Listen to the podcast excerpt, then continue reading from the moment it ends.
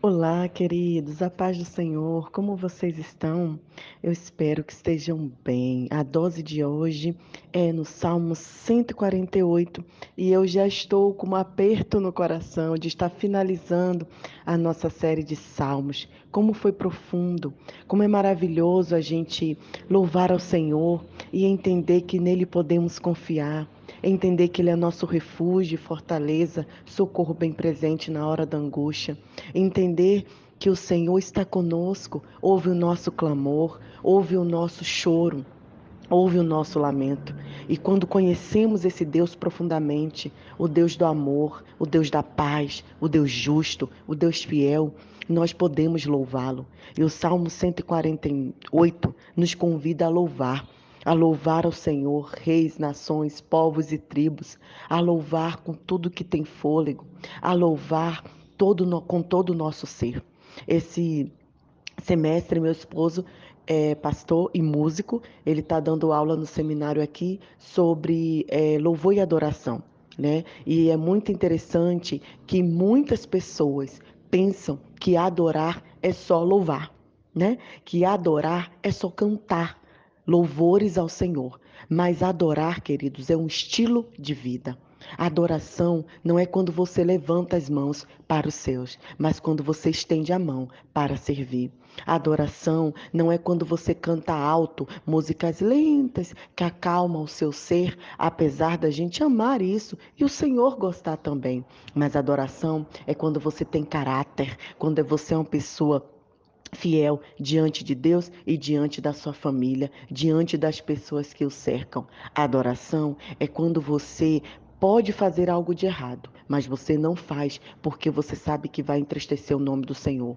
Você não faz não é porque você tem medo ou porque você vai para o inferno, mas você não faz porque Deus te ama tanto e você quer ser grato ao Senhor por esse amor. Adoração é quando você tira um tempo para si mesmo, para ler a palavra, e para se entregar diante do Senhor. A adoração é quando você tira um tempo com a sua família para pregar a lei do Senhor, para ensinar os estatutos, para ensinar seu filho quando ele levanta, quando ele deita, para mostrar para ele que o nosso Deus é digno de louvor e adoração. A adoração mesmo é quando as pessoas veem Jesus em nós, quando através das nossas ações as pessoas percebem que há algo diferente, que o Espírito Santo de Deus está em você, que o Espírito Santo de Deus traz frutos em você. Adoração é tudo isso. O louvor é só mais uma ferramenta para adorarmos a Deus. Quando você está no trabalho doméstico, quando você está a varrer sua casa, você está a adorar o Senhor. Quando você está ministrar, cuidar dos seus filhos, educando, ensinando, levando para a escola, você está a adorar o Senhor. Quando você está indo para o trabalho, quando você é, está dedicando um tempo para alguém, você também está adorando ao Senhor. Se tivéssemos, queridos, essa consciência que a adoração é tudo que cerca a nossa vida, nós não teríamos cristãos hipócritas, nós não, queri, não teríamos pessoas que na igreja Dentro do templo é uma coisa, mas fora do templo é totalmente diferente. Se nós entendêssemos que adorar ao Senhor é entregarmos a nossa vida em redição, é abrir mão de tudo que nos impede de prosseguir, é abrir mão das tradições, é abrir mão da cultura, é abrir mão até dos nossos parentes e familiares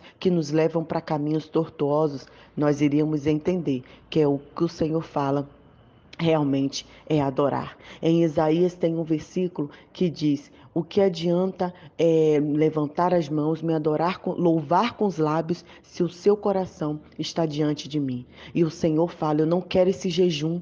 Eu não quero essas músicas, eu não quero esses ritos religiosos se a sua vida não for transformada. Queridos, nós estamos fartos de pessoas que dizem que amam ao Senhor, que dizem que adoram ao Senhor, mas na verdade não amam ao próximo.